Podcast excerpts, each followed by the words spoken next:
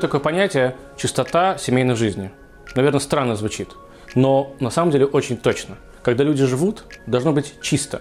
Чисто между ними, между их эмоциями, между их мыслями друг к другу. А как это сделать, чтобы это было действительно так, чтобы это было действительно чисто? Пойдемте и во всем разберемся. Здравствуйте, дорогие друзья. Продолжаем говорить о шуве, самоулучшении. Сегодня мы поговорим немножечко о необычной теме, можно сказать, даже интимной. Мы поговорим про супружеские отношения. Э, такой проблемы, наверное, не может существовать у людей, которые решили встать на путь самоулучшения, если они не женаты, либо не замужем. Но что делать, если люди оба уже находятся в браке уже длинное время или короткое время, э, и оба решили улучшить свою жизнь, в данном конкретном случае в иудаизме, решили соблюдать. Они не смогут, что бы они ни делали, будет у них шаббат на отличном уровне, будет у них кашрут, будут у них праздники, все что угодно, но обойти вопрос с интимной жизнью они не смогут ни в коем случае. И это, наверное, одна из вещей, которые должны решить вместе сразу и навсегда. О чем идет речь? Речь идет о непосредственно интимной жизни между парой, э, конкретно говоря, о половых отношениях. Э, дело в том, что не для кого-то секрет, что у каждой женщины, если она, если она не беременна, либо она э, не только что родила, существует менструальный цикл. Дело в том, что э, в этот период женщина официально запрещена мужчине э, как половой партнер. Если более понятным языком, то смотрите. Тора запрещает быть в близости с женщиной в то время, когда у нее менструация. Почему? Существует глобально две причины. В Торе это упоминается в разных местах. В первый раз Тора говорит нам, э, о, упоминает о менструальном цикле в тот момент, когда говорит о ритуальной нечистоте. Что такое ритуальная нечистота? Это э, духовная нечистота, в, при которой мужчина либо женщина не имели права заходить в Иерусалимский храм, чтобы приносить там жертвы или что-то подобное. Сегодня, на самом деле, после того, как храм уже разрушен, это не актуальная история, не актуальная тема, потому что все сегодня находятся в статусе нечистых людей, эм, поэтому это уже не так актуально. Но есть вторая причина, где в самой в Торе написано так, что не ляжет мужчина с женщиной в то время, когда у нее кровь, дабы не раскрыть ее наготу. И все. Сегодня мы знаем, что это иногда, в принципе, вредно по медицинским показаниям, но это не причина, по которой мужчина не находится с женой. Казалось бы, ну что такого? Ну да, они не занимаются любовью в течение 7 дней. Но на самом деле не так все просто.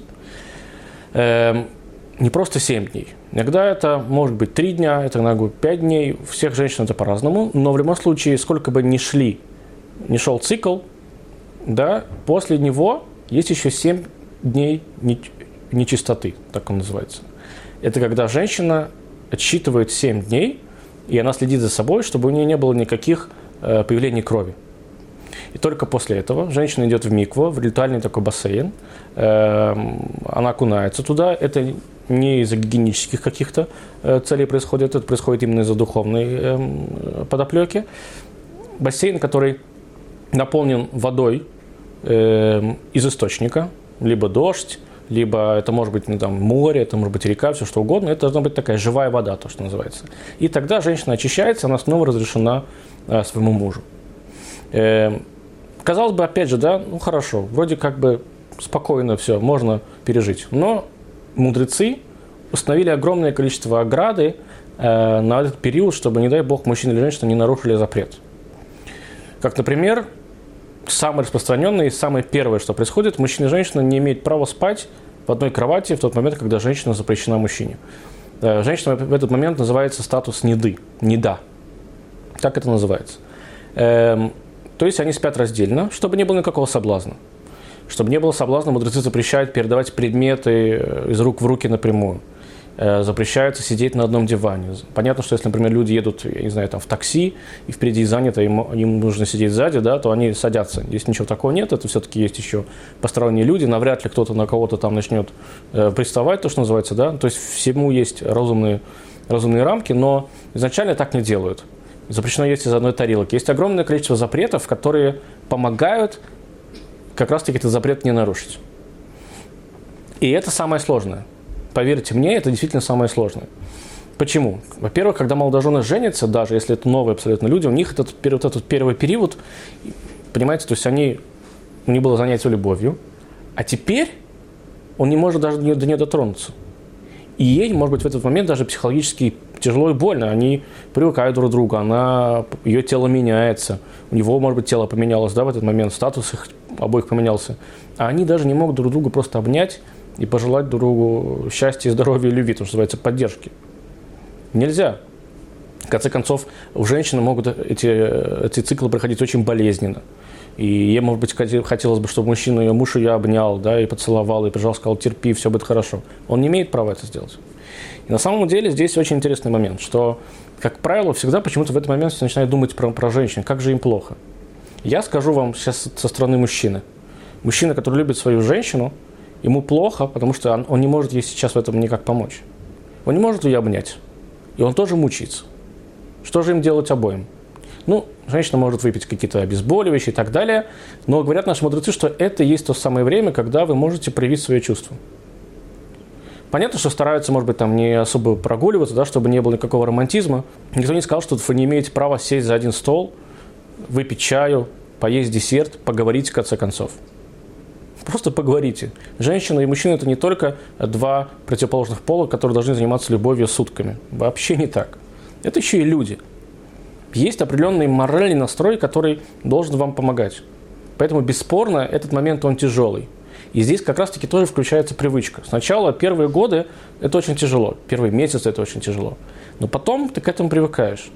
И я вам честно скажу, что после того, как женщина снова окунается в микву, она снова разрешена своему мужу, ну, может быть, что-то я скажу какое-то сакраментальное, важное или страшное, там, да, и какая-то тайна, но среди мужчин бытует такое мнение, что как будто бы снова заново в нее влюблен. Но это как, вы же все понимаете, что такое запретный плод. Он сладок. Потом тебе его разрешают, и ты понимаешь, что это, оно же и было твое. А теперь оно твое, и ты имеешь право до него дотронуться. Это как, знаете, там, мужчины меня поймут, ты купил машину, даже заплатил за нее, а ее еще не прогнали она уже твоя, ты уже владелец этого автомобиля, а его, как бы, извините, женщина, я не хочу вас сравнивать с э, автомобилями, да, но просто приходится иногда мужчинам разговаривать на их языке, на нашем низменном. Ну или женщины, в конце концов, вам пообещали купить хорошее, красивое кольцо с бриллиантом, его еще не привезли. То же самое. Вы чувствуете, что уже владеете этим бриллиантом. Но когда вы до него дотрагиваетесь, вы вдвойне рады от этого. А представьте себе здесь, когда это происходит между двумя половинками, которые действительно друг, друг друга любят. Но это, еще раз повторюсь, это очень-очень тяжелый момент.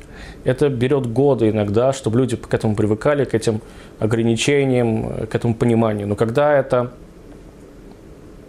выходит на новый уровень, это дает потрясающий эффект.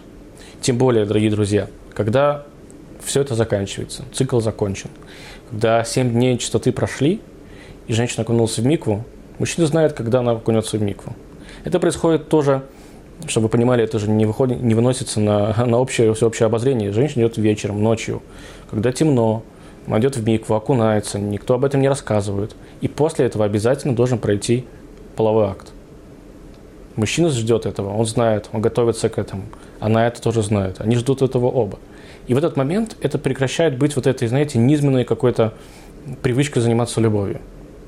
То есть это как бы это одна из вещей в иудаизме, на мой взгляд, которая дает совершенно другое понимание вообще взаимоотношений. Потому что мы об этом открыто говорим, это открыто изучается, что такое статус неды, что такое нечистота, как, это, как происходит цикл и так далее.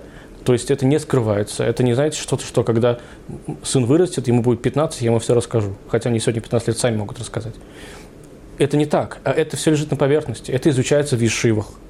Эти законы может быть, не глубоко, да, уже глубоко их изучают уже непосредственно перед свадьбой, но это известная вещь в иудаизме. С одной стороны, с другой стороны, это все равно еще интим. Все равно это что-то, что связывает мужчину и женщину. И когда ты не так это сильно прячешь, то это не, не становится таким, знаете, когда мы сильно что-то прячем, как будто нам за это стыдно, неудобно, некрасиво. Здесь нет ничего некрасивого, здесь нет ничего неудобного. Это нормальные взаимоотношения, в том числе и сексуального характера.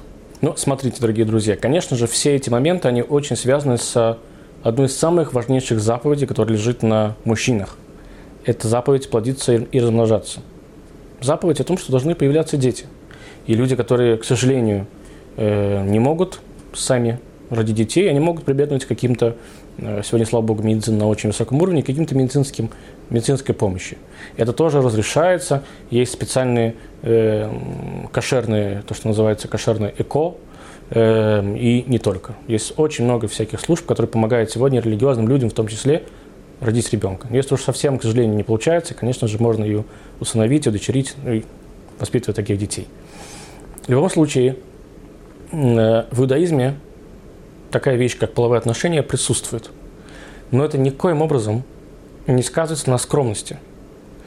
Мы, с одной стороны, не скрываем, что это есть, с другой стороны, мы не выпячиваем это на показ. То есть, например, занятия любовью должны проходить ночью, в темноте, чтобы никто за вами не следил, не подслушивал, не подглядывал, чтобы это было действительно в ауре интима. И таких, таких законов, их очень много, и они очень важны. Но сказать, что этого нету, было бы неправильно, потому что это важный момент в семейной жизни еврея. Как это относится ко всему остальному миру? Очень просто, опять же, снова очень просто. Эм, иногда мы с вами путаем, когда-то мы с вами уже это обсуждали, с понятия скромности и интима. Очень просто. Начнем немножко издалека. Нам с вами свойственно вешать ярлыки на людей. То есть, женщина – это некий такой, знаете, персонаж, который помогает мне рожать детей и там, э, исполнять свои потребности, как мужчина. Ну, так некоторые смотрят на это. Потом мы вдруг вспоминаем, что она еще и человек.